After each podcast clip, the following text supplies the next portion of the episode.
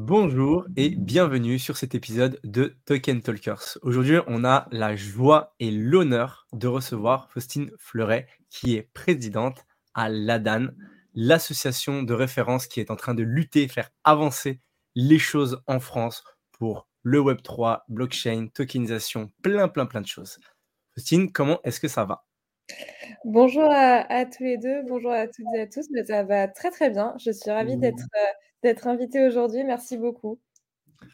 C'est nous, qui te, c'est nous qui te remercions d'être, d'être là, de prendre du temps, de venir euh, expliquer du coup à, toute la communauté, à toutes les personnes qui nous écoutent, euh, quel, est, euh, quel est ton rôle, comment est-ce que tu en es arrivé là et que fait la DAN? Parce qu'il y a encore des personnes qui ne connaissent pas et notre objectif, bah, c'est qu'ils connaissent et qu'ils comprennent à quel point est-ce qu'elle aide justement bah, cet écosystème en France et aussi à l'international par réverbération, on va dire. J'aimerais qu'on commence un petit peu ben, par savoir comment est-ce que tu es arrivé aujourd'hui à être présidente de la DAN, quel est un petit peu ton parcours. on a plein de choses à, découvrir. Alors, à la base, j'ai une formation de banque finance traditionnelle. Donc, effectivement, j'ai ni, ni un background informatique ou particulièrement dans, l'innovation, dans, le numérique. Euh, moi, j'ai fait mes études à la Sorbonne, je suis diplômée de, banque finance et mon premier, euh, mon premier travail, c'était à l'AMF, l'autorité des marchés financiers. Pas du tout sur des sujets d'innovation, j'étais sur les matières premières principalement. Euh, et à l'époque, c'est tout juste le moment où l'AMF venait de monter son forum FinTech en, en collaboration avec la CPR, l'autorité de contrôle prudentiel et de résolution. Donc même au moment où j'y étais, c'était pas forcément euh, l'innovation au cœur euh, des, grands sujets, ou c'est pas forcément là où, j'ai euh, commencé à entendre parler des, des cryptoactifs. Il y avait quelques personnes qui, par intérêt personnel, s'intéressaient à la blockchain, essayaient d'en parler au, sein des services de l'AMF, mais non, c'est pas encore là que, que j'ai découvert les cryptoactifs et le Web3. Euh, c'est juste après où j'ai travaillé à l'association des marchés financiers, donc en fait une association professionnelle comme la DAN, mais qui représente euh, les entreprises de marché, les entreprises d'investissement, les sociétés de gestion, etc. Euh, donc à ce moment-là, j'étais aussi sur des sujets de finances traditionnelles en premier lieu. C'était la grande période où, se mettait en, place MIF 2. J'en parle parce que c'est important par rapport à ce qui s'est ensuite passé sur MICA. et c'est un peu plus à ce moment-là où l'AMF a commencé à, s'intéresser aux, cryptoactifs via les ICO, euh, qui étaient à ce moment-là euh, en, grand, euh, en grande croissance, des opérations de plus en plus importantes. Et effectivement, quand, quand il y a des opérations un peu nouvelles, il y a aussi un peu de casse. Et c'est comme ça que l'AMF a commencé à s'y intéresser. Et comme l'écosystème euh, des, des, cryptoactifs et du Web3 étaient ni connus ni représentés. Donc la DAN n'existait pas à ce moment-là. Euh, les sociétés françaises euh, à l'époque étaient encore plus petites et, mal connues. C'est vrai que les autorités de, régulation en fait se sont tournées vers les acteurs de, la finance traditionnelle pour savoir quoi faire. Qu'est-ce qu'on va faire des ICO Est-ce qu'on les interdit? Est-ce que c'est des opérations financières qui sont donc sous le joug de la réglementation actuelle? Ou est-ce que c'est quelque chose de nouveau? Et qu'est-ce qu'on en fait? Et donc, c'est à cette occasion que moi, à ma fille, alors je pense que j'étais la jeune et, la fille, donc on m'a refilé le sujet en disant bon, bah, il faut, faut, faut aider l'AMF dans ses réflexions. Euh, et bon, bah, finalement, c'était une très bonne chose puisque c'est comme ça que j'ai commencé à creuser. Donc, en fait, je suis arrivée dans les cryptoactifs par la réglementation, ce qui n'est pas forcément euh, le cas de, beaucoup de personnes ou de tout le monde. Euh, et c'est que après que j'ai creusé le sujet du point de vue, on va dire, fonctionnel, les cas d'usage derrière, comment ça marche la technologie. et c'est en m'intéressant à ça au, sein de la MAFI en comprenant que, vraiment j'avais envie de poursuivre, que en fait j'ai changé de secteur et que je suis allée travailler chez Consensus pour euh, bah, justement euh, euh, avoir un travail complètement dédié à ce sujet. Alors j'étais à la fois consultante, j'ai travaillé avec le ministère de l'économie et des finances, avec la Commission européenne sur un projet de stablecoin et je continue à suivre les travaux réglementaires, les débats qui se passaient au sein des autorités, au Parlement à l'époque. Euh, tout en me formant finalement avec euh, chez Consensus en fait les des experts euh, hyper importants alors sur Ethereum mais en fait de, l'ensemble des technologies blockchain et des cryptoactifs. Donc je suis tombée dedans finalement progressivement en partant de la réglementation. Et c'est en, travaillant chez Consensus que j'ai rencontré Simon Polro, qui était à l'époque aussi chez Consensus, qui est parti peu de temps après et qui est revenu euh, quelques temps après en disant c'est vrai qu'à l'époque on avait parlé de bah, ce manque de représentation de, du secteur. Et c'est pour ça qu'il y a des gens comme euh, Simon et moi chez Consensus ou euh, dans chaque société française qui à l'époque travaillaient, essayaient de porter leur voix au niveau des, des, autorités, au niveau des parlementaires. Mais du coup, c'était pas une voix commune et c'était pas la voix de l'industrie. Et donc, c'est toujours plus difficile.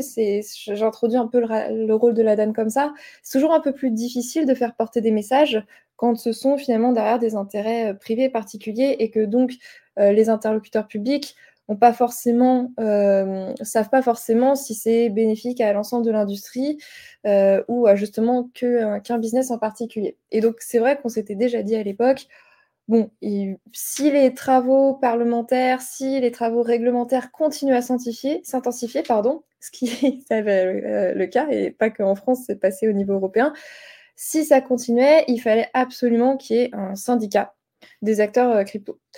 Et donc, euh, on a lancé ça en 2020, à la base autour de 11 entreprises qui ont joué le jeu pour nous permettre de nous lancer. Donc, les 11 euh, entreprises les plus établies de, en France à l'époque. Euh, donc ça, c'était début 2020. Euh, Simon Polro était le PDG. J'ai repris la présidence et la direction générale en mai 2021. et donc, on est aujourd'hui en 2024. la DAN représente environ 200 entreprises des cryptos et du Web3. Donc, on est passé de 11 à 200 en 4 ans, aussi parce que les sujets se sont démultipliés, que le sujet s'est popularisé que ce soit auprès, euh, on le verra, du, grand public, on a notre étude annuelle qui permet de, la tester, que ce soit auprès des autorités, les cas d'usage se sont démultipliés, donc ce qui explique aussi euh, l'intensification euh, de nos missions en tant que, donc, je l'ai un peu introduit, syndicat des, entreprises de la crypto. Sacré parcours. C'est assez incroyable. On dirait que tu as 30 ans d'expérience. c'est incroyable. Euh, joli parcours, félicitations à toi, Christine. En plus, je ne sais pas si tu remarques, mais tu dois avoir une pression sur les épaules. Je ne sais pas comment tu arrives à, le vivre, mais ça ne doit pas être facile tous les jours.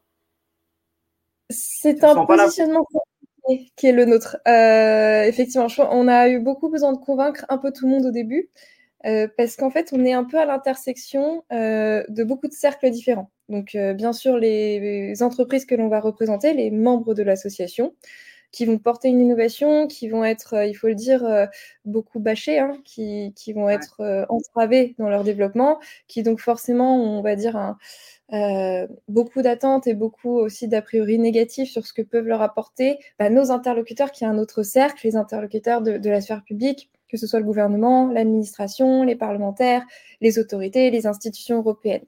Euh, et donc nous, on va être euh, l'intermédiaire entre ces deux mondes où effectivement, pour pouvoir parler à ces, acteurs publics, il faut en adopter les codes qui sont très différents des codes euh, du Web 3 et il faut savoir parfois serrer les dents quand effectivement ça va pas assez vite. Euh, que c'est pas forcément des sujets qui sont compris immédiatement, qu'il y a besoin de temps et qu'il y a besoin de, aussi de projection.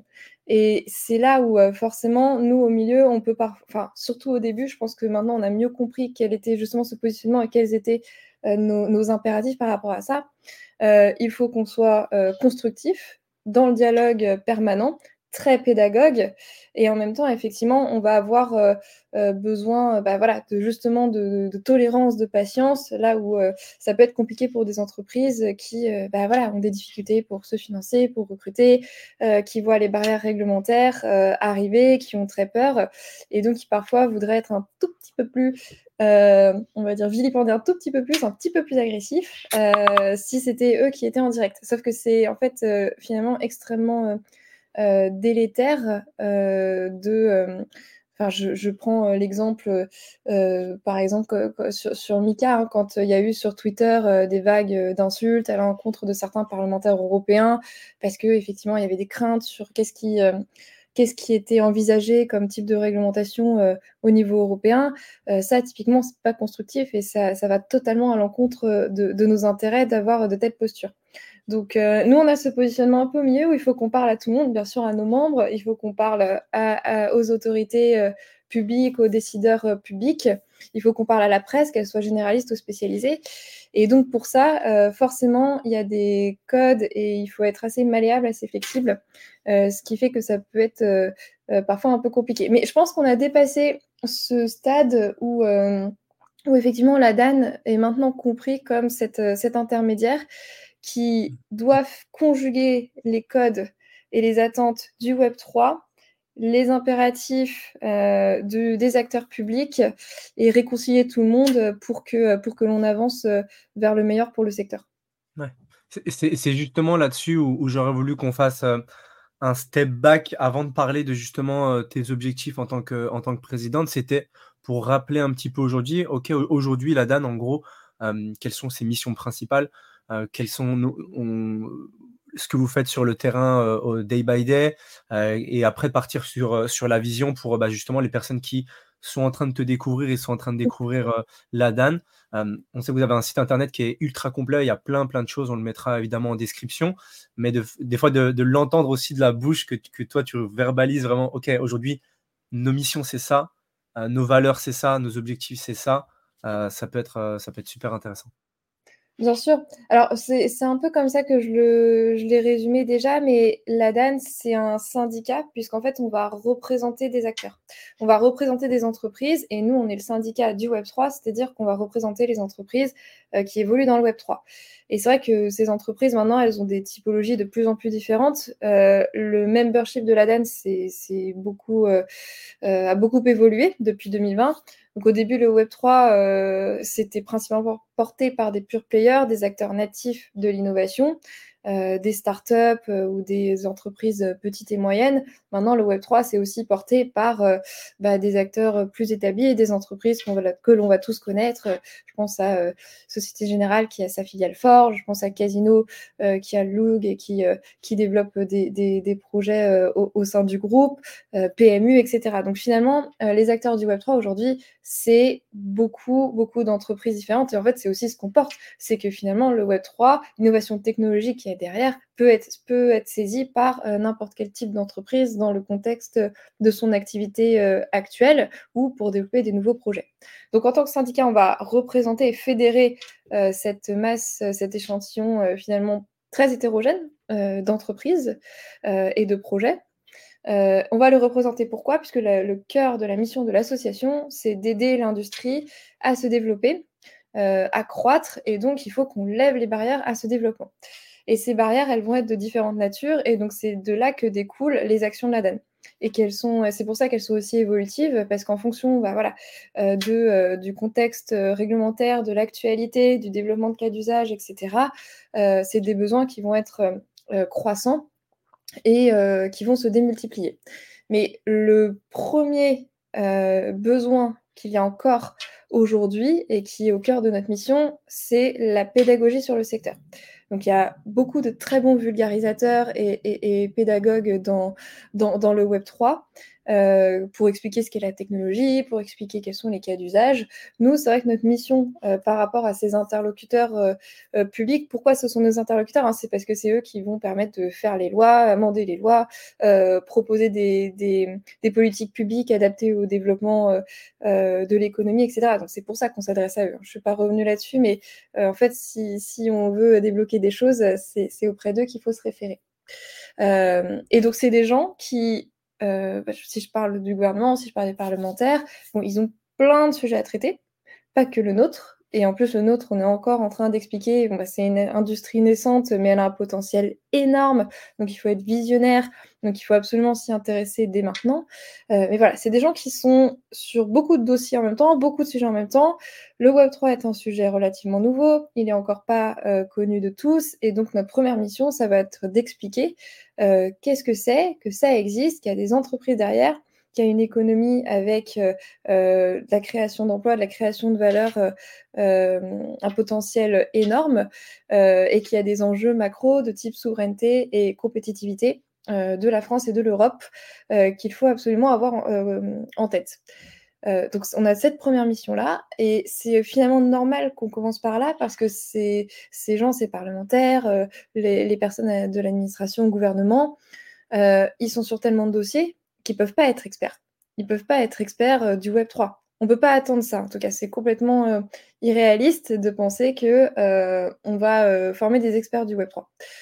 par contre, ce qu'il faut qu'on forme, c'est des gens conscients des enjeux du développement du Web 3 et qui, une fois qu'ils sont conscients, euh, ils ont un interlocuteur, notamment la DAN, qui va leur permettre, euh, quand ils identifient voilà, qu'il y, euh, y, a un sujet au cœur d'un débat réglementaire ou que nous, on leur amène une proposition, par exemple, voilà, dans, le cadre de Pacte 2, on va leur expliquer que ça, ce serait bien de, l'intégrer dans la loi pour le secteur. Voilà, une fois qu'ils ont les enjeux en tête, ils savent euh, se tourner vers euh, bah, les personnes qui vont pouvoir les aider dans, le cadre de leurs travaux au quotidien sans qu'eux-mêmes soient experts. Encore une fois, on ne peut pas attendre d'eux euh, qu'ils sachent maîtriser tous les sujets sur lesquels ils sont. Par contre, ce qu'il faut qu'on attende d'eux, c'est qu'ils sachent se tourner vers l'industrie et ne pas travailler en chambre.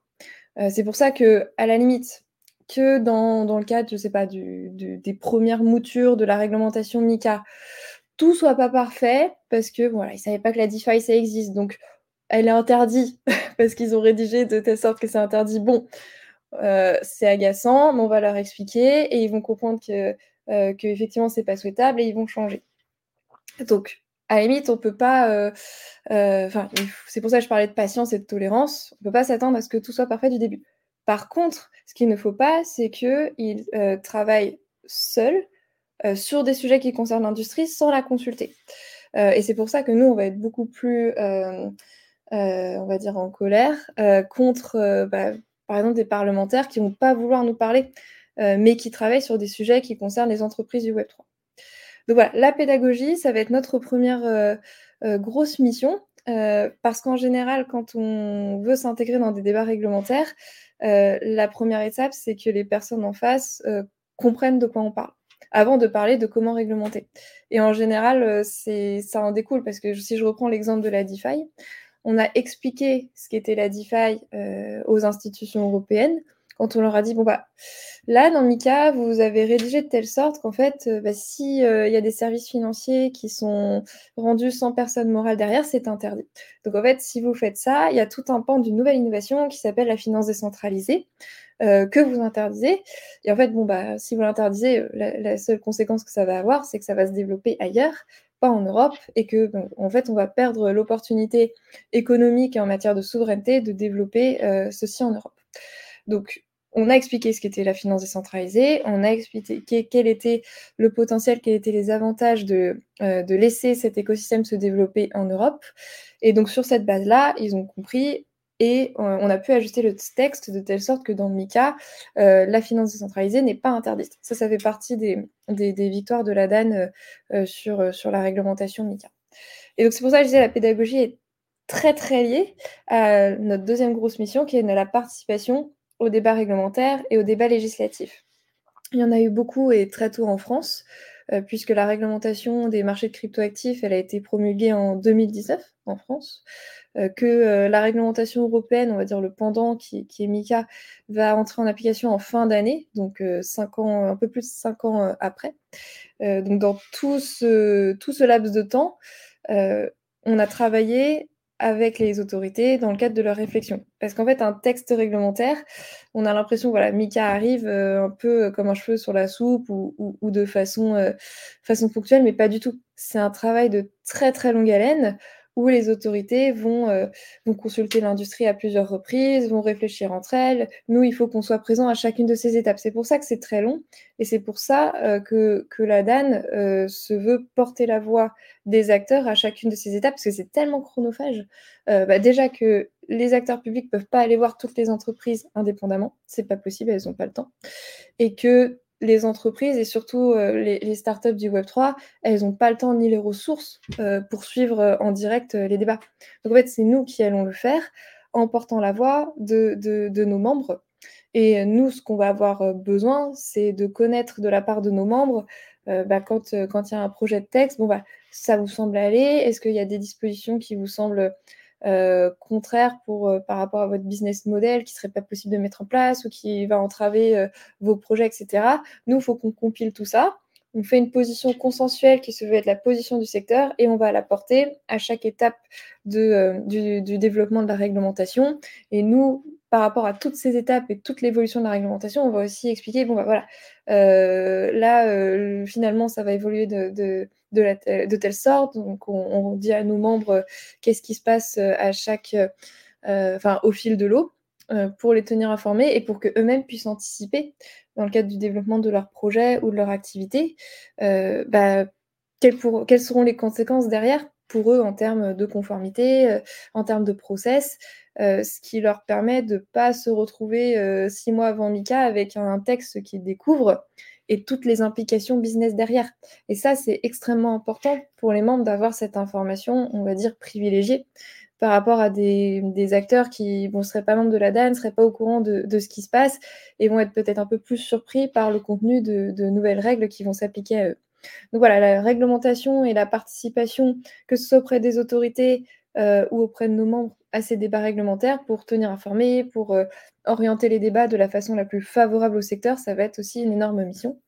Euh, et après, je vais aller vite parce que je ne veux, veux pas faire de tunnel comme je suis déjà en train de le faire. Mais voilà, outre la réglementation, il y a beaucoup d'autres dispositions de politique publique pour lesquelles nous, on veut être présents pour les orienter donc pas forcément des lois, mais des dispositions par rapport en, matière de, par exemple en matière de financement, en matière de formation, des aides que, euh, que l'État peut apporter ou que l'Europe peut apporter euh, pour répondre à d'autres enjeux. Euh, je pense par exemple euh, l'accès des, l'accès des acteurs au compte bancaire, l'accès au financement, l'aide à, au développement de formations adaptées pour que on puisse avoir des, des, des, recrutements plus nombreux, plus massifs et plus qualifiés dans, dans, ces nouveaux secteurs. Voilà. Il y a beaucoup d'autres sujets non législatifs, on va dire, aussi sur lesquels il faut qu'on agisse pour répondre à l'ensemble de ces, de ces enjeux. Encore une fois, la mission pour nous, c'est de lever tous les obstacles que les membres vont nous rapporter au développement du secteur, trouver les solutions auprès de nos interlocuteurs euh, de, la sphère publique. Et privée d'ailleurs, c'est vrai que j'ai parlé des comptes bancaires très rapidement, mais par exemple, euh, aller voir euh, bah, les établissements bancaires en disant qu'il faut, qu'on trouve une solution, il faut qu'on solde cet état de, de, longue date de, d'inertie dans, les relations entre euh, les, banques et, les acteurs du Web3. Donc, euh, c'est vrai que j'ai beaucoup parlé de, nos interlocuteurs de la sphère publique, mais, mais les entreprises privées qui ne voient pas forcément d'un bon oeil le développement du Web3, c'est bien sûr aussi des gens vers qui il faut qu'on se tourne. c'est génial. C'est vraiment, vraiment, vous êtes la voix bah, des entreprises et de, tout cet écosystème qui permet d'aller, on va dire, d'un côté, aller lutter pour que les choses elles se passent, mais aussi, moi, je le, je le vois aussi de cette façon-là, euh, en termes euh, un peu plus entrepreneurial, c'est aussi bah, vous économiser du temps et de l'énergie de chaque entreprise euh, parce qu'eux, ils peuvent, se, ils peuvent se focaliser sur le développement de leurs entreprises, etc. Et ils peuvent dire, OK, bon, bah, OK, allez-y, parlez avec eux, vous nous faites un feedback, etc. C'est ouais, c'est de la relation publique aussi. C'est enfin vraiment il y a un gros travail, j'imagine, euh, un, peu, du lobbyisme, un peu, mais euh, euh, sans, aucun. Enfin, pour moi, ça n'a pas une, connotation négative, en tout cas. C'est tout simplement aller défendre les intérêts voilà, d'un secteur. Et, en tout cas, vous le faites, faites d'une façon, je trouve, bah, brillante. Vous le faites d'une façon intelligente. Et c'est ça qui est. c'est là où c'est très subtil. Parce que dans un, dans un écosystème qui est en train de grandir, où justement, on a l'impression, et je trouve que moi personnellement, je trouve que c'est une très bonne chose, que la réglementation veut aussi avancer, qu'on a plein d'acteurs qui veulent mettre des choses en place, l'AMF, etc. Ils veulent avancer, ils veulent être là pour encadrer euh, les entreprises qui se lancent, pour protéger les personnes qui vont investir dans ce secteur. Et je trouve que c'est... En fait, moi, je, suis plutôt de cet avis-là que de dire, bon, ok, allons-y, freestyle, et après, quand il y aura des pocations, on réparera. Et, euh, grâce à justement bah, à la DAN et... au travail que vous faites, eh ben on, peut avoir cette traduction. En fait, c'est de la traduction d'un côté et de l'autre. Comme tu dis, ben, ils ont écrit un texte de loi. En fait, on leur dit, ben ouais, ce texte de loi-là, en fait, s'il est appliqué, ça va brider peut-être 30% de l'écosystème. Ils vont aller où? Bah, Ils vont aller dans euh, dans d'autres pays ou en dehors de l'Europe, là où ils peuvent, euh, ils peuvent le faire. Donc, c'est, euh, en tout cas, c'est, pour toutes les personnes qui nous écoutent, c'est, vraiment un rôle qui est qui est clé, qui est très important. Là, tu disais, tu parlais de plus de 200 entreprises, mais c'est 200 entreprises qui, produisent de la valeur, qui font en sorte que l'économie, elle avance, qui font en sorte que bah, la France, elle soit pas à la ramasse, entre guillemets, si je peux parler comme ça, de, de, ce point de vue-là, et qu'on puisse aussi porter hautement les couleurs du pays en disant on est là dans des innovations, on est là, on fait parler de la France euh, pour de bonnes choses, on développe des choses parce qu'on a des talents qui sont juste, euh, qui sont juste incroyables. On a un écosystème Web3 qui a de l'énergie, qui a l'envie de faire des choses. Donc le but, c'est grâce à des, euh, grâce à des rôles comme la Dan de pouvoir faire en sorte que le chemin, entre guillemets, il se, il se fasse de la meilleure façon. quoi. Mais c'est hyper important ce que tu as dit, parce que c'est aussi quelque chose qu'il a fallu faire comprendre, mais je pense que maintenant le secteur en est totalement conscient. Je prends quelques secondes pour vous remercier d'être avec nous sur cet épisode. C'est d'ailleurs pour cela que nous aimerions vous offrir notre guide sur la tokenisation. Il est disponible dans le lien en description, vous allez pouvoir apprendre encore plus sur cette révolution. Si vous voyez de la valeur dans nos conversations et notre contenu, vous pouvez également nous soutenir en laissant 5 étoiles sur votre plateforme d'écoute préférée. Merci, car grâce à vos évaluations, nous aidez à toucher encore plus d'auditeurs passionnés comme vous. Reprenons l'épisode. C'est complètement utopique de penser que euh, le Web3 va échapper à la réglementation. Il y aura de la réglementation. Euh, il y aura des règles, il y aura des exigences. Il y en a déjà en France sur certains types de cas d'usage. Et euh, la tendance, c'est plutôt que le régulateur réfléchisse à bah, comment réglementer les autres, les autres segments du Web3 qui ne le sont pas aujourd'hui. et en fait, c'est c'est un mauvais point de départ qui a pu être pensé par, par certains, mais c'est plus le cas aujourd'hui, de penser qu'on peut échapper à la réglementation, il peut ne pas y en avoir. et notamment des cas d'usage peut-être plus récents où, où des personnes se disaient bon bah je fais de la DeFi, mais les gens connaissent pas la DeFi, donc je vais, je vais, je vais rester caché. Je fais des NFT, les régulateurs connaissent pas les NFT, je vais rester caché. en fait, c'est complètement illusoire de penser que le, Web 3 ne sera pas régulé dans son entièreté. et si on prend ça comme point de départ, effectivement, nous, on, va pas, il n'y a pas de dialogue possible.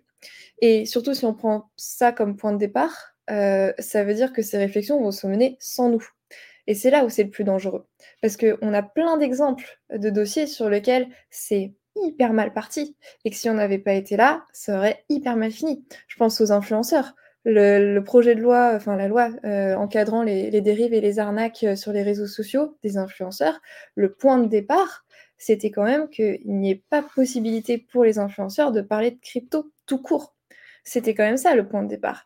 Et le point auquel on est arrivé en discutant, alors justement en discutant avec le, cabinet de Bruno Le Maire, avec, euh, euh, l'autorité des marchés financiers, en mettant en face de, de bah, des, membres de la DAN qui seraient euh, complètement désœuvrés s'ils ne pouvaient pas bénéficier de ces canaux de communication, de publicité de leur activité via, les influenceurs. Le point auquel on est arrivé sur les influenceurs, c'est que les influenceurs peuvent parler euh, des cryptos, peuvent parler euh, des PSAN euh, s'ils respectent la réglementation et qu'il y a des bonnes pratiques en tant que créateur de contenu et d'influenceur à respecter comme n'importe quel influenceur et créateur de contenu. Et en fait, si on n'avait pas été là, c'est tout simplement une interdiction qui, de, parler des cryptos sur les réseaux sociaux qu'on aurait eu. Donc souvent, le point de départ, il n'est pas bon. Euh, mais il y a un point de départ. Et c'est pour ça que, je voulais rebondir vraiment sur ce que tu as dit, qui est super important. Euh, c'est que on a des détracteurs, de toute façon, euh, dans le Web3. Je pense qu'on on les, on connaît, on est habitué. Heureusement, ils n'ont pas une voix qui est prépondérante ou euh, qu'on ne peut pas réorienter. La preuve sur influenceur, la preuve sur DeFi où Mika, euh, on, peut faire, euh, on peut faire de la DeFi, Mika n'interdit pas la DeFi, Mika n'interdit pas les NFT. on n'a pas eu un Mika avancé en France, ce qui avait été poussé au moment de la faillite de FTX. On avait dit, ah bah, il faut rendre l'agrément obligatoire, il faut que Mika arrive en France un an et demi avant. Voilà.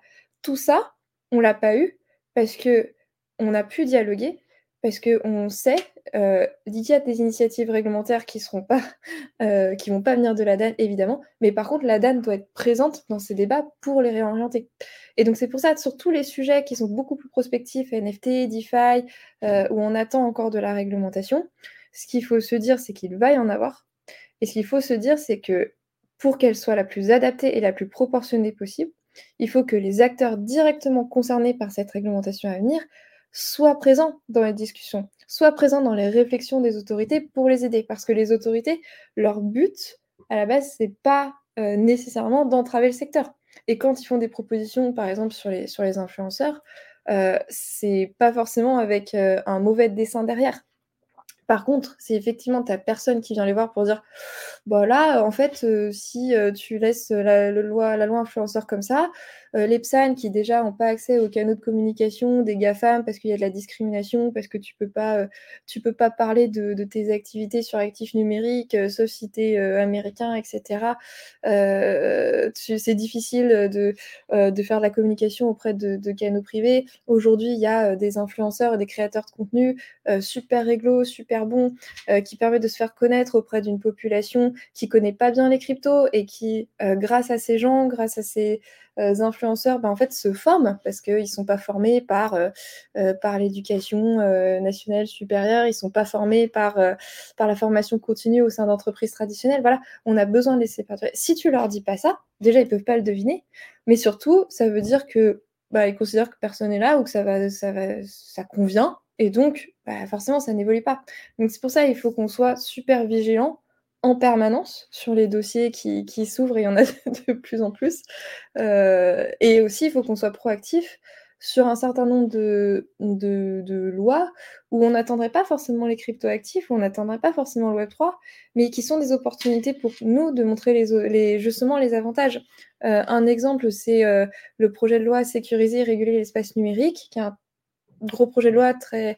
il, y a beaucoup, de dispositions dedans, mais par exemple, euh, il y a là-dedans la volonté de mieux lutter contre l'accès aux sites pornographiques des populations mineures qui n'ont pas le droit d'y aller, mais qui aujourd'hui, euh, en fait, sont totalement exposées à ces contenus, euh, très nocifs pour elles. Et aujourd'hui, il n'y a pas de solution vraiment efficace pour empêcher euh, bah, des mineurs de tomber sur du contenu, que ce soit de façon proactive ou, ou, euh, qui soit euh, en, réaction, enfin qui, qui tombent sur du contenu de, de façon inappropriée. Et il n'y a pas forcément de moyens aujourd'hui pour forcer ceux qui mettent à disposition ce contenu, bah de, ne pas le mettre à disposition de ces populations.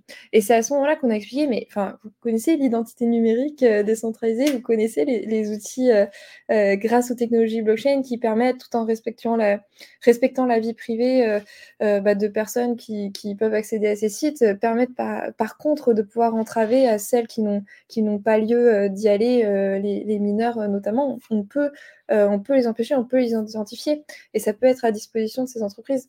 Et ça, ça on l'a de façon proactive euh, mis en avant et on a mis en avant des projets français qui développent des solutions euh, qui euh, aujourd'hui ont pleinement l'écoute du secrétaire d'État au numérique par rapport aux enjeux incroyables que, auxquels ils vont pouvoir répondre. Donc voilà, il faut qu'on, il faut qu'on prenne, enfin, c'était long pour, pour faire court, la réglementation, elle va exister.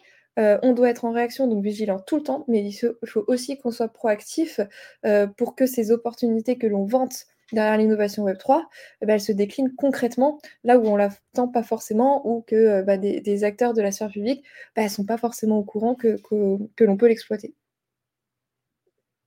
Super intéressant, on voit qu'effectivement le, le, panel de la DAN est il y a beaucoup, beaucoup de choses à faire et beaucoup de choses à développer. Donc, euh, félicitations à vous. On sait que c'est un grand travail tous les jours. Félicitations à toi, félicitations aux équipes qui travaillent tous les jours avec la DAN pour, pour développer ça. Aujourd'hui, bah, c'est vos 4 ans. Un bon anniversaire à la DAN pour ça. Euh, et dans quelques mois, donc au mois de mai, c'était 3 ans au sein de la DAN. Donc, tu représentes quand même une grosse partie de la, de la présidence de la DAN. Euh, quelle est ta vision actuelle de la DAN et de la DAN dans les prochains mois? Effectivement, tu parles de sujets qui sont en train d'arriver. Est-ce que déjà sur la table, il y a des sujets euh, qui sont clés qu'il faut déjà traiter maintenant. Tu parlais de, de Mika, tu parles, on sait qu'il y a le DLT, il y a plein de choses qui arrivent aussi. Quels sont les sujets actuellement qui sont ultra chauds sur la table et ceux qui vont arriver aussi dans les prochains, dans les prochains mois? Alors effectivement, ça va faire, heu, 3 ans que je suis présidente de la en mai, mais en fait, j'y suis depuis sa création, donc heu, c'est aussi mes 4 ans, heu, à la DAN, en même temps qu'on fête les l'association. Donc ça fait un petit, enfin, c'est vraiment le un peu le un bébé, heu, que que que je vois grandir et beaucoup grandir et effectivement les les aspirations qu'on a, heu, elles grandissent à mesure que, heu, on a des membres qui nous font, de plus en plus confiance, et qui ont de plus en plus d'attentes vis-à-vis de nous. Heu, je pense que c'est des attentes qui sont aussi entretenues par, heu heu, les victoires qu'on a pu, obtenir et donc bon, c'est quand tu parlais de pression, tout à l'heure, je pense que c'est aussi, ça s'entretient aussi, parce qu'il y a une équipe qui fait un énorme travail, mais ce travail, quand il est récompensé, appelle encore plus de travail. Donc il y a beaucoup enfin ma vision par rapport à à la DAN, au bout de 4 ans et on va dire sur les années, à venir, Heu, alors d'une part, on a démarré comme une une association, on va dire, heu, française. Parce qu'on a commencé, heu, enfin, il faut commencer, heu, s'implanter quelque part, bien sûr. On est, on est à Paris, maintenant on est aussi à à Bruxelles. On a commencé, c'était des entreprises françaises, mais en fait, aujourd'hui, on fédère des entreprises de toute l'Europe, natives de toute, de toute l'Union européenne. Et donc notre, Première ambition vraiment, heu, mais qui est pas nouvelle, mais qui a été, heu, revalidée à la rentrée avec, heu, les membres pour notre réunion stratégique de rentrée, que le conseil d'administration, soutient, soutient et appuie et valide, c'est qu'on s'européanise et qu'on devienne véritablement l'association européenne. Ce qui est en soi déjà un peu le cas puisqu'on va avoir le plus gros membership, par rapport à d'autres associations qui peuvent exister. Il n'y a pas des associations représentantes du Web3 dans tous les États membres, d'une part. Et ensuite, il y a des associations qui vont avoir des memberships, heu, parfois plus ou moins volontairement réduits, heu, par exemple que les gros acteurs ou que les acteurs, du paiement en crypto et cetera. Nous, ce qu'on veut, c'est être fédérateur du Web3 en Europe, donc on veut être l'association européenne qui représente les professionnels du Web3. Euh, donc c'est pour ça que, je parlais de, notre implantation à Bruxelles. Euh, ça fait depuis octobre euh, que j'ai une responsable des affaires européennes établie à Bruxelles directement, donc au plus proche des institutions européennes. Donc ça, ça va être aussi continuellement quelque chose qu'il faut que, l'on renforce, que, je renforce, que ce soit au niveau des, équipes de bureau de Bruxelles et aussi bah, du membership, que de plus en plus d'acteurs européens puissent puissent nous rejoindre. Euh, L'autre vision que j'ai, mais j'en ai déjà un petit peu parlé, c'est que le Web 3, on parle d'ailleurs du Web 3 alors qu'il y a quelques années on parlait euh, des crypto-actifs, de la crypto. Euh, bah en fait, le Web 3, c'est de plus en plus de cas d'usage différents. Et c'est une innovation technologique, les technologies blockchain et les crypto-actifs, qui se déploient finalement dans de plus en plus de segments économiques différents. Donc pour nous, l'enjeu aussi, ça va être d'être suffisamment représentative dans la diversité euh, de, ces, euh, de ces acteurs et de ces activités. Euh, il y a plusieurs façons de le voir quand je dis diversité dans la représentation, à la fois dans la typologie des acteurs, puisque aujourd'hui le Web3, ça va des startups à des grands groupes cotés qui vont s'en saisir. Et nous, le but, c'est que ces grands groupes ou ces deux grandes licornes qu'on va avoir en France, ce soit finalement les premières par rapport à ce terreau de petits acteurs que nous, on veut porter pour devenir des champions. Donc, on fait un peu le grand écart finalement dans euh, les entreprises que l'on doit représenter, que l'on doit porter et, euh, et, qui doivent se développer en France. Donc, dans la typologie d'acteurs, d'une part, il faut qu'on soit, euh, qu'on représente l'ensemble de ces, acteurs et qu'on porte des messages qui, sont cohérents pour l'ensemble des acteurs. Et donc aussi, par rapport au cas d'usage, on a beaucoup plus conscience, et notamment même au niveau de la sphère publique, des cas d'usage financiers qui existent euh, grâce, euh, grâce au marché de cryptoactifs. C'est les plus connus, on va dire, c'est les plus développés avec les plateformes euh, et notamment les intermédiaires de, de marchés centralisés de cryptoactifs. Ce qui est moins connu, c'est tous les nouveaux cas d'usage, on va dire non financiers, que, que le Web3 permet de développer. Et donc, il faut à la fois qu'on fasse prendre conscience, parce que c'est bénéfique pour tout le monde, finalement, de montrer que le Web3, c'est euh, un nouvel Internet de façon globale, quel que soit euh, le, segment économique, que c'est une innovation technologique qui se déploie partout, donc qu'elle est, euh, est globale, et qu'elle emporte finalement n'importe quel type d'acteur qui veut s'en saisir. et que donc derrière, ça va représenter demain en termes de création d'emplois, de création de valeur, de refonte de, de, bah, de, nos paradigmes financiers et économiques, ça c'est un sujet majeur et qui doit intéresser tout le monde qui doit intéresser tout le monde euh, au niveau des acteurs publics et au niveau des acteurs privés. Beaucoup d'acteurs privés qui n'ont pas encore forcément conscience que eux aussi, euh, ils peuvent être touchés par cette, euh, cette vague d'innovation et qu'en fait, ils ont le choix. Soit ils l'apprennent et ils s'en saisissent et ils comprennent les opportunités de bah, l'exploiter pour eux, soit ils vont la subir avec une concurrence, alors que l'on espère une concurrence euh, européenne de champions natifs, euh, de, petites startups qui, euh, qui ont réussi à, se déployer. Le plus problématique, ce serait que ce soit de la concurrence d'acteurs étrangers, parce qu'on n'aurait pas suffisamment développé notre propre tissu de champions en France et en Europe. Donc voilà, il faut qu'on soit représentatif aussi par rapport à tous ces cas d'usage. Et finalement, si on veut parler un petit peu plus de cas d'usage non financiers, ça se voudra être euh, extrêmement bénéfique aussi à l'écosystème, on va dire, financier euh, des cryptoactifs. Surtout que on est encore en train de faire face à des, euh, des préjugés, des idées préconçues, une image négative parfois sur le Web3 parce que c'est considéré que comme de la spéculation. Ça, ça existe encore. Hein. Il y a encore beaucoup de gens qui, qui connaissent les cryptos en premier lieu par cette idée-là. Donc il faut qu'on la déconstruise. Et c'est aussi parce qu'on va mettre en avant d'autres types, euh, d'usages. je parlais de l'identité numérique tout à l'heure. Euh, on peut parler un peu mieux des, euh, des NFT. Voilà. c'est en faisant prendre conscience et en dédiabolisant un petit peu le Web 3 qui se veut être une innovation universellement utilisable, que qu'on va pouvoir porter des messages beaucoup plus impactants pour tout le monde. Donc euh, voilà, on va dire c'est nos deux axes de, de, de, enfin, deux visions, les deux axes de la vision que, euh, que je porte, c'est que on s'européanise de plus en plus et qu'on se diversifie de plus en plus pour être une association qui pèse de plus en plus parce que euh, on va être capable de, de faire le lien finalement dans, le Web 3 entre le développement de beaucoup de sous-segments différents mais qui convergent vers euh, l'atteinte d'objectifs euh, macro euh, communs sur, enfin j'ai déjà parlé de la souveraineté numérique, de la compétitivité de l'Europe, puisque le Web 3, bah, ça se développe aussi dans d'autres régions du monde. Et ça, c'est parce que l'ensemble du Web 3 sera porté au niveau français et européen que, que l'on y arrivera. Bah, c'est super intéressant, vraiment. On voit qu'il y a une stratégie long terme et il y a l'envie de, bah, de, grandir et de se développer pour la DAN.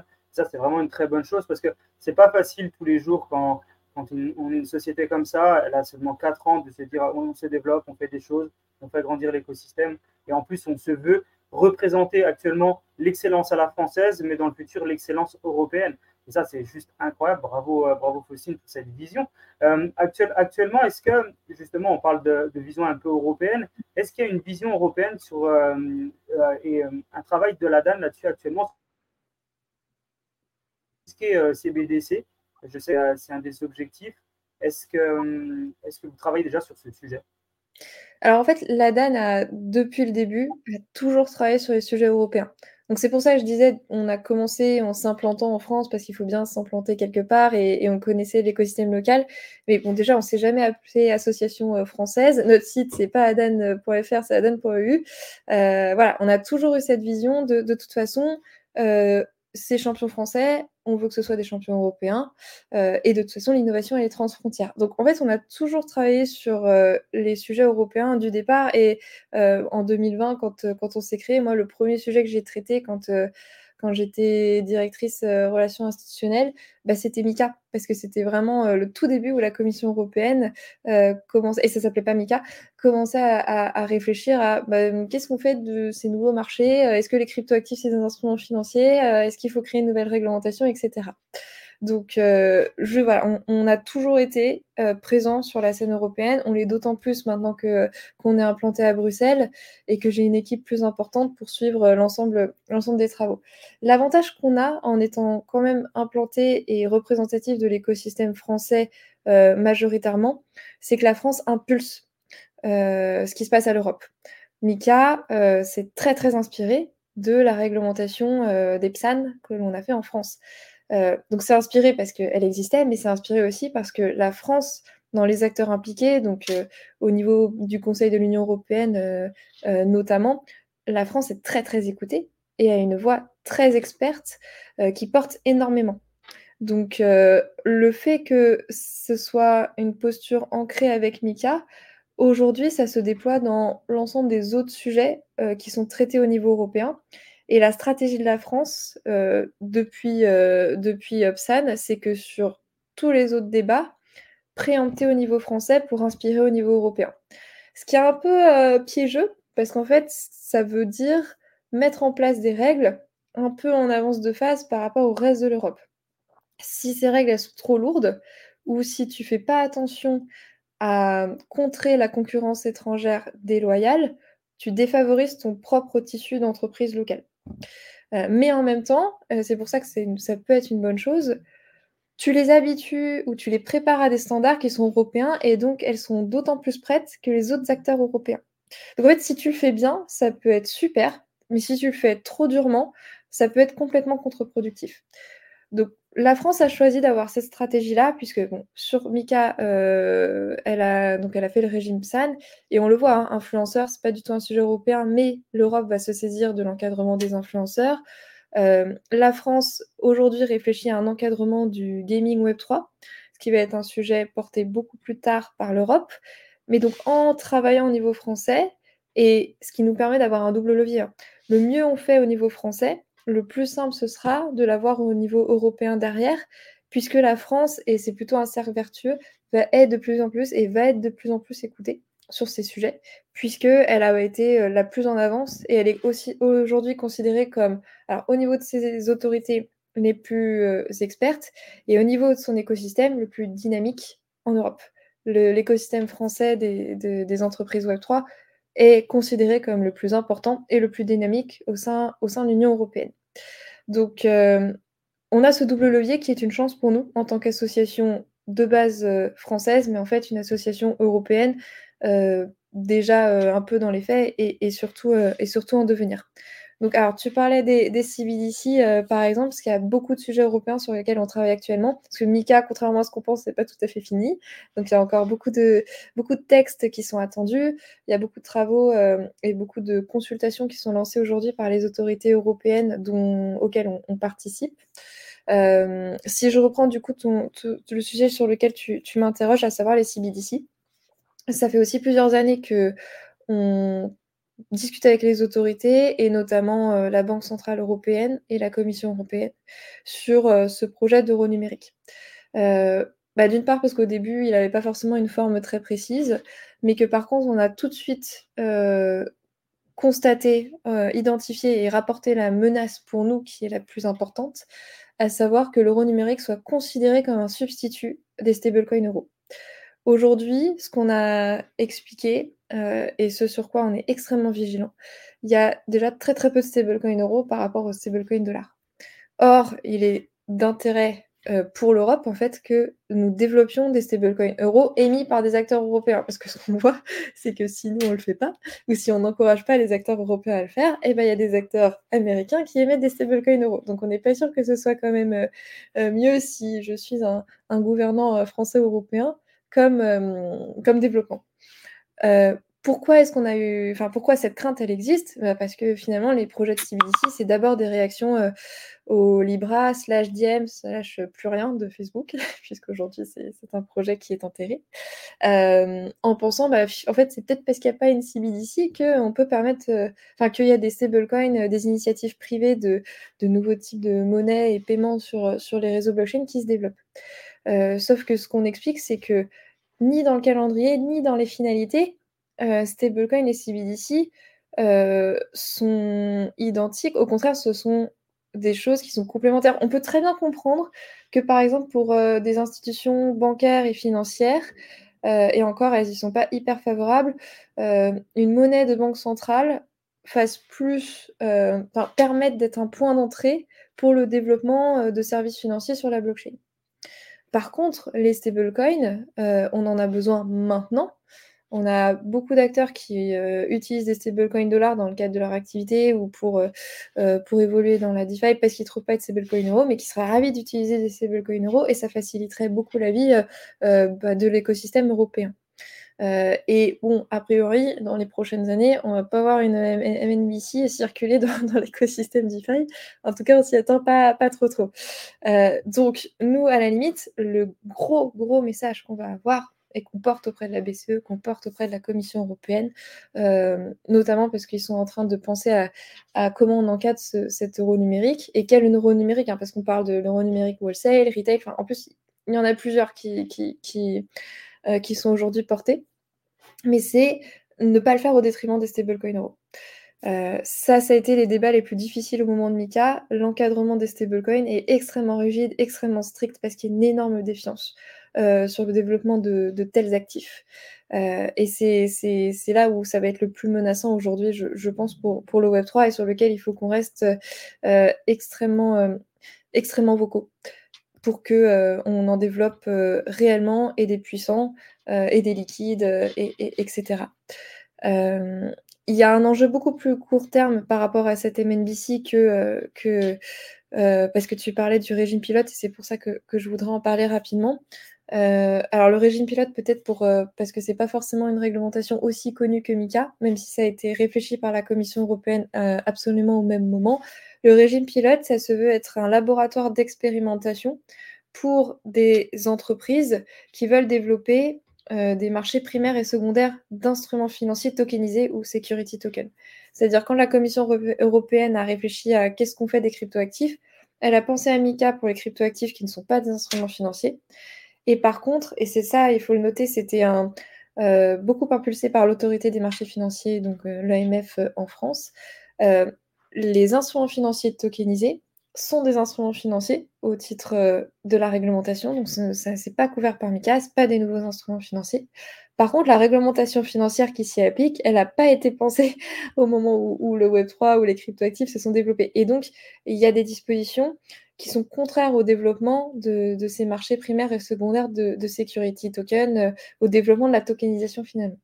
Donc, le régime pilote, c'est un laboratoire d'expérimentation qui permet de bénéficier d'exemptions à cette réglementation financière euh, pour des projets qui veulent développer euh, sur la finance traditionnelle, on va dire. Et donc ça, c'est quelque chose qui est en application depuis quasiment un an, c'était mars 2023.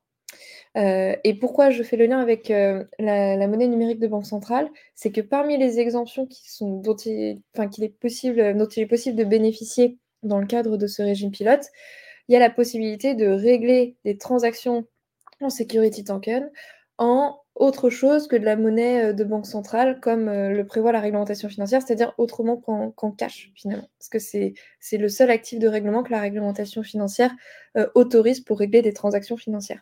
Et donc le laboratoire qu'est le régime pilote se veut permettre l'utilisation de stablecoin ou de MNBC pour régler les transactions en security token. Problème, stablecoin, bah, on n'en a encore pas.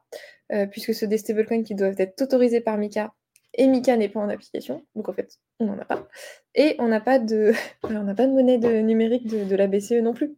Donc en fait, le régime pilote qui est en place depuis quasiment un an, cette exemption qui est parmi les plus importantes dont les acteurs voudraient bénéficier, en fait, elle est matériellement, en pratique, impossible. Elle n'est pas praticable, puisqu'il nous, il nous manque les stablecoins, il nous manque les MNBC. Donc, ce qui nous permet de rappeler que euh, c'est. Souvent, il y a la théorie, et c'est vrai que ça marcherait super bien, mais il y a la pratique. Et en fait, une monnaie numérique de la Banque Centrale Européenne, on ne l'aura jamais déployée avant des années. Et surtout sur ces problématiques euh, euh, de, transactions wholesale utilisées par des institutions financières et pas des transactions entre particuliers. Euh, donc voilà, nous, euh, la MNBC, c'est un sujet que l'on suit de très près parce que c'est déjà bloquant euh, par rapport au régime pilote dont je vous parlais. Et surtout, il faut absolument que ça n'entrave pas le développement des stablecoins euros, donc, qui sont un pilier fondamental pour le développement de l'écosystème Web3 en général et un pilier fondamental de notre souveraineté numérique et monétaire européenne demain. C'est fou Tu vois, il y a, quelque chose que tu as dit, moi, qui m'a, qui m'a fait réagir, c'est que, ouais, tu, on parle là de, plusieurs années avant d'avoir, euh, avoir un, stable, en tout cas une monnaie, une monnaie numérique euh, émise par les banques centrales, alors que j'ai l'impression, en tout cas, mon ressenti, c'est que ça va arriver plus vite, mais du coup, d'après, après ce que tu dis, bah, du coup, ça me fait douter évidemment. Euh, tu penses que les, les, points les plus bloquants, qui sont, parce qu'au final, niveau technologie, ils peuvent avoir tout à leur disposition quand même. Enfin, c'est assez facile de le faire. C'est est-ce que la seule, le, la seule barrage, ça serait juste l'aspect réglementaire euh, et application? Parce que enfin, si, si c'est pas la techno, qu'est-ce qui peut bloquer? Parce qu'on peut se dire bon, ok, le retail n'est pas prêt. Euh, ok, bon, ça va s'adapter, euh, ça va s'adopter petit à petit. c'est quoi du coup le, le, point le plus bloquant selon toi, ou, ou est-ce que tu sais quel est le point le plus bloquant en fait? Bah, en fait, d'une part, euh, il faut repréciser qu'une monnaie numérique de banque centrale, le support technologique n'est pas forcément la blockchain.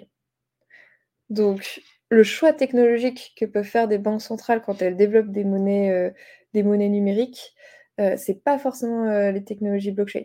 Auquel cas, et ça serait très très problématique, si demain la BCE veut développer un euro numérique pour les institutions financières, si c'est pas un format cryptoactif, euh, bah, en fait, ça sert à rien au Web3 et ça sert à rien dans le cadre du régime pilote. Et ce choix technologique, il n'est pas fait. Que ce soit sur ah euh, l'euro euh, wholesale ou que ce soit sur l'euro retail sous format numérique. non, pas, du tout. C'est numérique, mais c'est numérique. Et il y de, de, de, questionnant sur quel sera le choix de la technologie et c'est certainement le dernier choix qui sera fait dans le design de l'euro numérique, que ce soit au niveau euh, retail euh, ou au niveau, euh, au niveau wholesale. donc déjà, il faudra qu'on voit si c'est un crypto actif ou si c'est pas un crypto actif.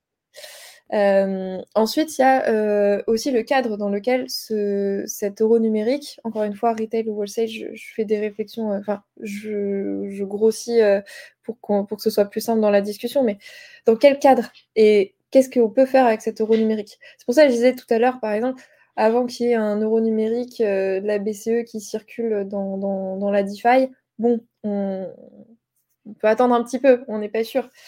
Euh, et c'est pour ça que penser qu'un euro numérique peut se substituer à des stablecoins euros, notamment des, écosystèmes décentralisés comme celle-ci, euh, comme celui-ci, c'est pas le bon postulat de départ de, la part des autorités. Donc il y a aussi qu'est-ce qu'on va pouvoir faire finalement de cet euh, euro numérique à la main d'une banque centrale? Donc puisqu'elle l'émet, il y a aussi la possibilité que le cadre derrière associé limite les usages qui soient faits. On, on, connaît très peu de choses sur l'euro numérique de la banque centrale euh, format retail, mais on sait deux choses.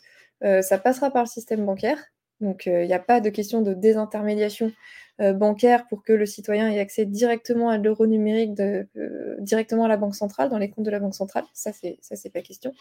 et il y aura des limites de détention qui sont aujourd'hui de, de 3 000 euros de détention d'euros numériques sur les comptes des citoyens pour éviter, euh, c'est un peu la crainte de l'écosystème bancaire, qui est une fuite des liquidités euh, des comptes bancaires vers, euh, vers l'euro numérique retail. donc on sait très peu de choses, mais il y a quand même des petits indices comme quoi on ne pourra pas faire, enfin ce ne sera pas non plus la, grande liberté d'utilisation de l'euro numérique. Donc c'est même avant en fait le contexte réglementaire qui pour moi est plus problématique pour les, pour les émetteurs de stablecoin parce que l'émission de stablecoin est réglementée par MICA. Euh, et comme je le disais, les règles de MICA sont extrêmement strictes. Donc pour moi, à la limite, les enjeux réglementaires sur le stablecoin, c'est comment les acteurs vont réussir à se conformer à des règles aussi dures que celles que MICA met en place pour l'émission de stablecoin.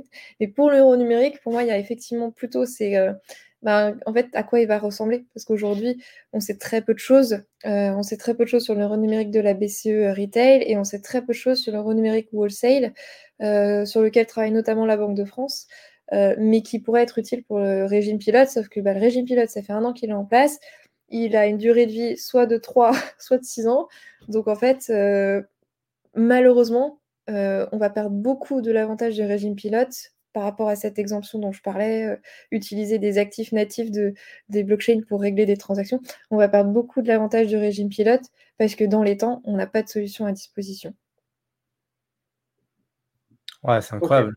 Incroyable. j'avais pas du tout, du tout eu cette, ouais, cette, cette vision. Je te, je te laisse, je te laisse, je te laisse avancer, Jean, mais juste, ouais, en tout cas, moi, je, ouais, tu apportes des informations très précieuses que que j'avais pas, j'avais pas eu vent, notamment la, la limitation. Et, et c'est vrai que c'est marrant parce que moi, je commence avec le constat de dire bon bah la techno, on sait entre guillemets, alors que ouais, non, pas du tout. La techno, c'est peut-être peut-être qu'ils vont créer euh, leur blockchain euh, à eux ou leur, euh, leur techno qui sera pas du tout la blockchain et puis qui ouais qui oui, qui sert à rien du coup au, bloc, au, web 3 quoi. Ok. Waouh. Intéressant. Il y a, intéressant. Il y, a, il y a, vraiment un enjeu effectivement. C'est fou parce que on dirait presque qu'il y a de la désinformation parfois. C'est-à-dire que les infos qui, qui, transmettent, alors pas de la DAN, hein, bien sûr, mais en fait de l'écosystème qui parle, qui spécule. Après, c'est un monde un peu de spéculation aussi, qui spécule, qui dit bon, dans, tous les cas, euh, euh, dans quelques mois, il y a les monnaies de banque centrale, tout sera sur la blockchain, euh, on pourra tout faire, en fait, que pas du tout. Donc, merci, Faustine, d'éclairer bah, la gouverne de pas mal de gens, parce que je pense qu'on n'a pas tous le bon, niveau d'information, et ça, c'est vraiment super important. Et, et au niveau des implications dans le secteur des crypto-monnaies, parce qu'on sait que voilà, il y a de plus en plus de, choses qui se font dans le secteur de, crypto, de plus en plus de blockchain qui se développent. Comment, comment on est au niveau de, la DAN sur la sécurité liée aux crypto-monnaies? Alors, je sais qu'il y a l'AMF avec qui travaille énormément, qui, elle, est là pour sécuriser euh, surtout bah, les, euh, les utilisateurs, les investisseurs. Vous, la DAN, vous avez quoi comme rôle dans le secteur des crypto-monnaies? Euh, quand, tu dis... accompagner les sociétés ah oui, de, mise, enfin pour, euh, pour le respect de la réglementation, tu veux dire? Par, euh, L'accompagnement mmh. des sociétés là-dedans et expliquer qu'il y a des sociétés qui vont peut-être créer des choses dans l'écosystème euh, crypto-monnaie qui sont peut-être pas encore régulées. Comment comment tu accompagnes cette partie-là? Alors d'abord, dès quand on a des membres qui nous rejoignent, la première question que l'on va poser, c'est est-ce que votre activité, alors à ce stade, on demande est-ce que c'est une activité sur actif numérique puisque c'est les seules activités crypto qui sont réglementées en France à ce stade. On leur demande pour savoir si soit ils sont en cours d'être autorisés auprès de l'AMF, soit s'ils le sont déjà. Parce que s'ils sont en cours, pour nous, c'est important de le savoir. une activité qui a besoin d'être enregistrée en France auprès de l'AMF, ça veut dire que l'acteur en question, il n'a pas le droit, bah, par exemple, de communiquer ou de rendre déjà ses services. Donc pour nous, déjà, c'est important de le savoir parce que ça peut être important de le dire aux membres en question, qui peut-être ne le sait pas. Je pense qu'il y a encore peut-être beaucoup moins, mais des personnes qui ne savent pas forcément qu'est-ce que ça veut dire d'être réglementé en France et quelles sont les conséquences. Donc pour nous de le dire, et surtout de savoir que c'est un acteur qui, lui, doit être accompagné sur euh, son autorisation auprès des autorités. Donc euh, déjà, nous, euh, ce qu'on fait en premier, c'est être conscience de quel est l'état de mise en conformité et besoin de mise en conformité euh, de nos membres. Euh, ensuite, effectivement, j'ai beaucoup parlé de notre action au niveau de la réglementation, euh, aspect influence, orientation des débats. J'ai un peu moins parlé de l'aspect accompagnement de nos membres, mais qui est effectivement très important. Par exemple, en 2021, on avait publié un guide préparatoire pour les acteurs qui devaient se mettre en conformité avec la réglementation PSAN en France. Donc on a beaucoup travaillé à l'époque avec notamment l'autorité de contrôle prudentiel et de résolution, la CPR, qui euh, a la charge de superviser les PSAN sur la partie lutte contre le blanchiment et le financement du terrorisme. Donc on a beaucoup travaillé avec eux pour préparer un guide à l'attention euh, de, nos membres PSAN afin qu'ils comprennent opérationnellement, parce qu'il y a la théorie et la pratique, encore une fois, opérationnellement comment on se met en conformité. Donc ça, c'est un guide qu'on actualise actuellement. Euh, puisque euh, les standards ont évolué et qu'on complète aussi puisque euh, ça vous a pas échappé, l'an dernier, il y a eu renforcement de la réglementation des PSAN, donc un enregistrement renforcé qui inclut des dispositions nouvelles. Donc ça, c'est des guides pratiques que l'on met à disposition de nos membres. Ensuite, on travaille avec nos membres dans le cadre de, réunions de travail au sein de comités, au sein de groupes de travail, euh, grâce auxquels on va identifier les problèmes et grâce, euh, grâce euh, auxquels on va mettre en place les actions nécessaires pour les aider. Donc ça peut être de, de l'information en direct sur le comité parce qu'on nous a demandé bon bah pour pour tel pour tel besoin j'ai pas compris donc on va faire des sessions de formation en interne. on va mettre en relation aussi avec bah, j'ai bonne personne au sein des autorités, parce qu'il y a aussi ça, soit AMF, soit SPR, soit d'autres types d'autorités, soit aussi avec des prestataires qui vont donner des outils qui permettent la bonne mise en conformité euh, de, de, ces PSAN, parce que les PSAN, ils ont besoin euh, voilà, d'outils d'analyse transactionnelle, ils ont besoin de, de prestataires d'audit, etc. C'est un écosystème qu'ils ne connaissent pas forcément, donc nous aussi, on va se faire l'intermédiaire pour que de, de, la même façon, opérationnellement, ils trouvent, euh, ils trouvent les solutions, ils trouvent les, les produits, les, les, acteurs dont ils, dont ils ont besoin.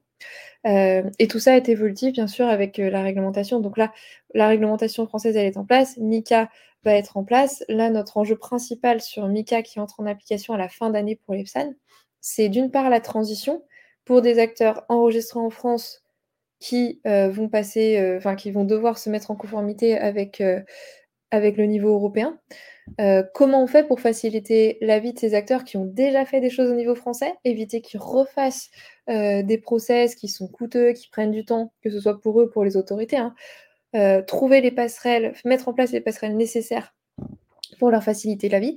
Et puis, il y a les acteurs qui sont pas encore euh, encadrés, qui eux vont passer, qui ont besoin tout de suite de se mettre en conformité avec le niveau européen. Euh, et actuellement, on est encore en train de travailler avec les autorités européennes parce qu'il manque des textes techniques qui permettront au PSAN de comprendre euh, qu'est-ce que ça veut dire euh, dans Mika de respecter telle, règle. C'est pour ça que tout à l'heure je disais Mika n'est pas fini. Mika a été adopté, on a le règlement qu'on appelle le texte de niveau 1. Sauf que en fait un texte de niveau 1, ça va te dire ce qu'il faut faire. Par exemple, ça va te dire euh, eh bien, il faut reporter, il faut mettre en place une politique tarifaire pour son client, ou il faut mettre en place une politique de conservation claire et en informer le client. Ça, ça peut être un exemple. Niveau 1. Mais en fait, ce que ça ne dit pas, parce que ça ne va pas dans le détail, c'est pas le rôle du niveau 1, ça ne dit pas bah, c'est quoi les informations dans une politique de conservation, quel est le format, quels sont les délais pour la mettre pour la mettre à disposition, où est-ce qu'il faut le mettre hein, sur le site, dans le contrat, machin, machin. Donc en fait, tous ces détails techniques opérationnels, c'est le rôle des textes de niveau 2 euh, de les préciser. Et en fait, c'est des textes qui aujourd'hui ne sont pas encore sortis parce que les autorités européennes de supervision doivent les préparer, donc notamment euh, l'ESMA, l'autorité européenne des marchés financiers. Et en fait, c'est véritablement ces textes qui sont nécessaires au PSAN pour savoir comment tu te mets en conformité. Euh, donc, il y a eu plusieurs vagues de consultation de l'ESMA sur, euh, ces textes techniques qu'on appelle aussi des RTS, peu importe. Euh, mais en fait, on n'a toujours pas à ce stade les textes finalisés. Et donc ça, c'est une vraie barrière, parce que sans ces indications-là, c'est très difficile pour l'EPSAN de se préparer. Et c'est pour ça que nous, on, presse aussi pour que ces textes soient disponibles le plus tôt possible. Parce que par contre, l'échéance à laquelle Mika va entrer en application et va s'appliquer, celle-là, elle va pas bouger. Donc, euh, ça, c'est, on va dire, c'est le, mur.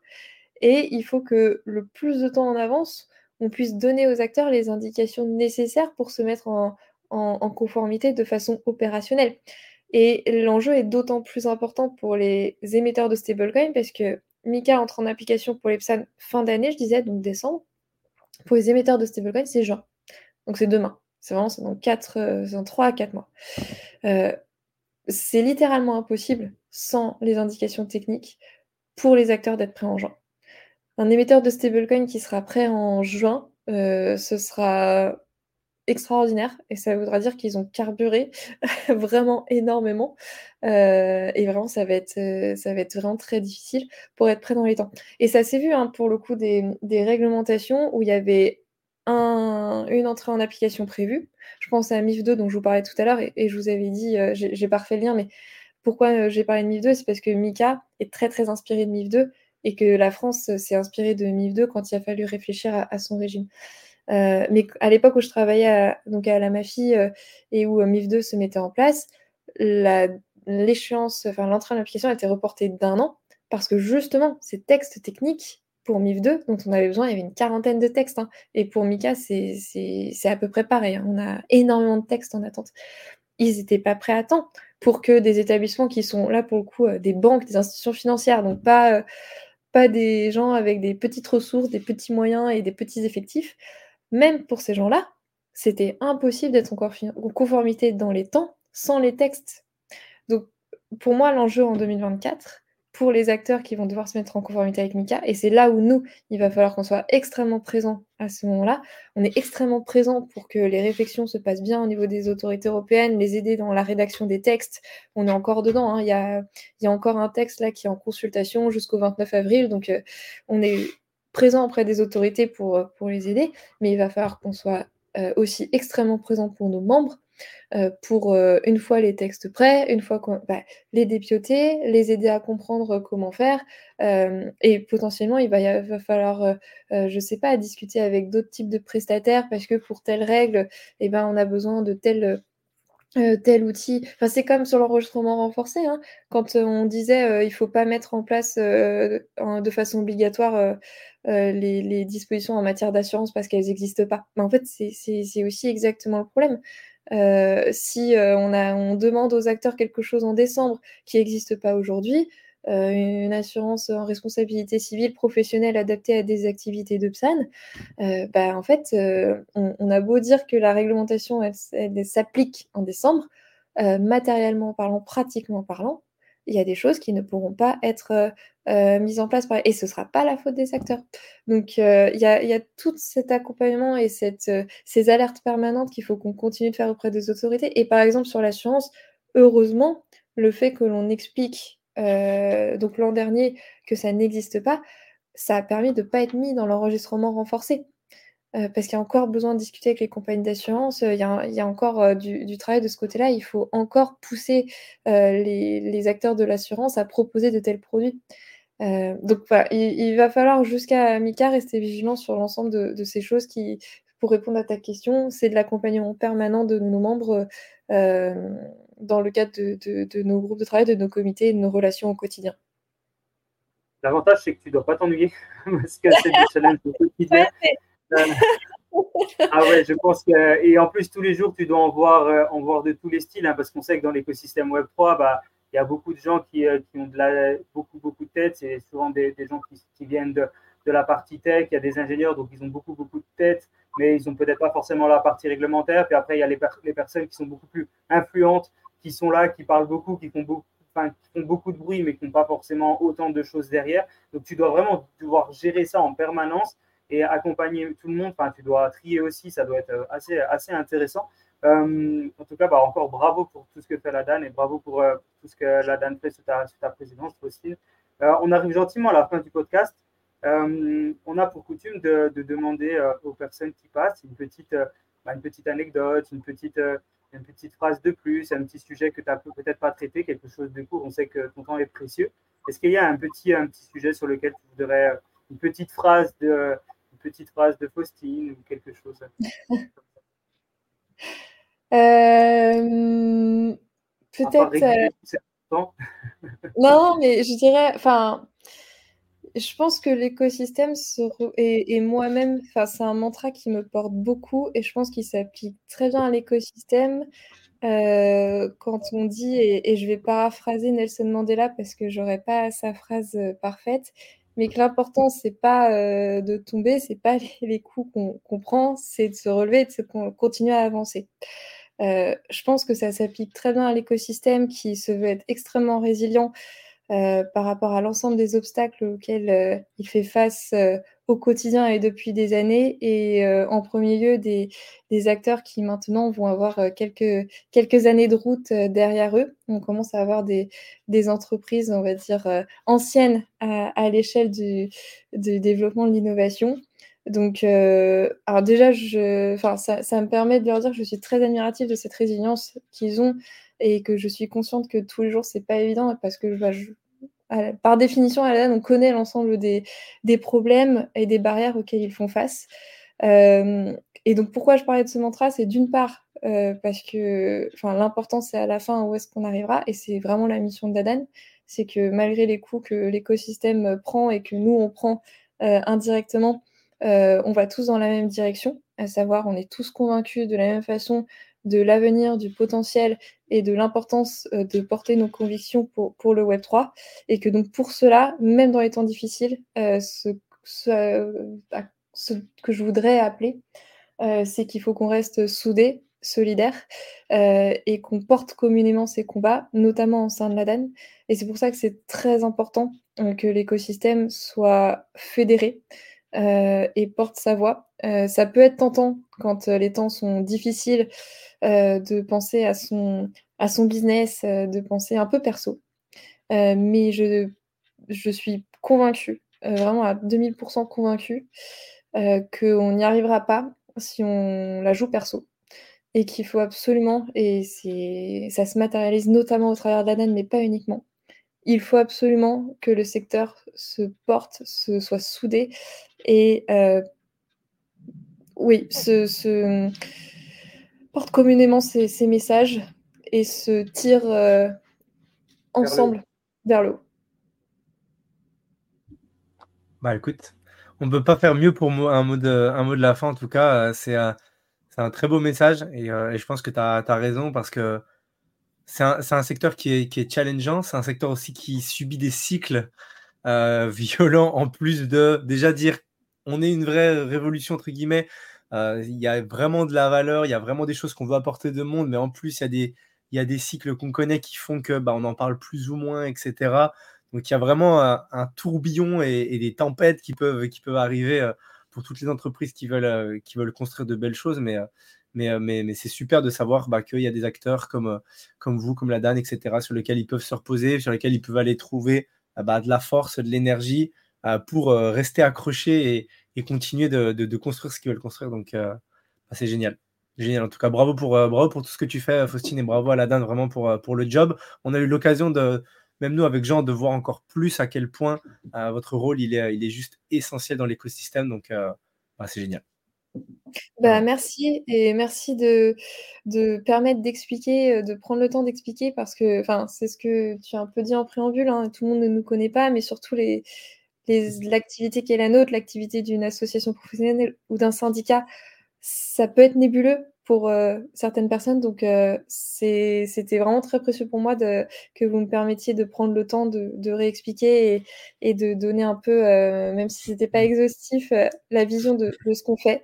Donc, donc, merci pour cette, merci pour cette tribune et bah, j'espère que ça permettra à ceux qui, celles et ceux qui nous auront écoutés, déjà de mieux nous comprendre et de peut-être vouloir nous soutenir encore plus à partir de maintenant. Bah écoute, génial, super. En tout cas, merci, merci à tous les éditeurs d'avoir d'avoir écouté ce bel épisode avec Faustine. Et on vous dit à très bientôt pour un épisode de Talk Talkers. Génial. Bye bye.